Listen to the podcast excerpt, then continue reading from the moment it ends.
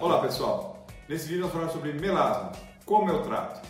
Se esse tema te interessa, siga-me nas mídias sociais, inscreva-se no meu canal do YouTube e também à disposição no Spotify e podcasts.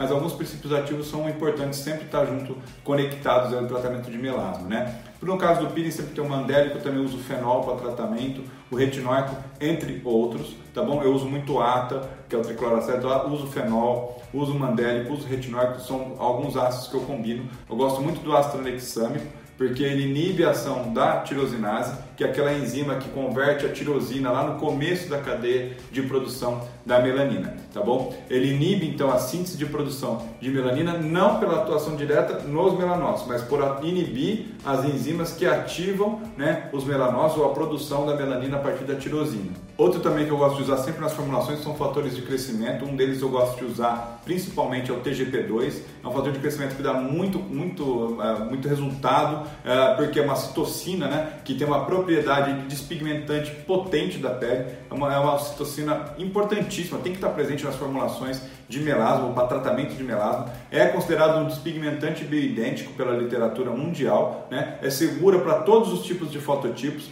e ela não é fotossensibilizante. Então é um princípio ativo que eu coloco tanto nas formulações de dia, formulação de noite, mesoterapia, na terapia associada a microagulhamento, entre outros fatores de crescimento, tá bom, gente? Mas eu estou falando do TGP2 porque ele é o carro-chefe nesses tratamentos de melasma. Só que fique ligado, que não adianta passar ele de uma maneira que ele não passa pela pele. Então ele tem que estar associado com outros princípios ativos para que ele consiga a permeação adequada na pele e tenha o um efeito. Porque ele é um princípio ativo caro, mas para ser efetivo tem que estar sendo bem utilizado. A vitamina C também é legal, tá bom? Às vezes a gente usa a vitamina C junto com ácido azelaico, também é legal a vitamina C porque ela tem um efeito antioxidante. Lembra que eu falei do ambiente de estresse oxidativo? Então a, a tirosina, a ação da tirosinase tem que estar em ambiente de estresse oxidativo. Então a presença do, do OX, né, da, da, no, efeito, no efeito o, oxidativo, do estresse oxidativo do, da cadeia de produção, a vitamina C é um antioxidante, então ela inibe a oxidação, inibe a formação da melanina a partir da, da tirosina, tá ok?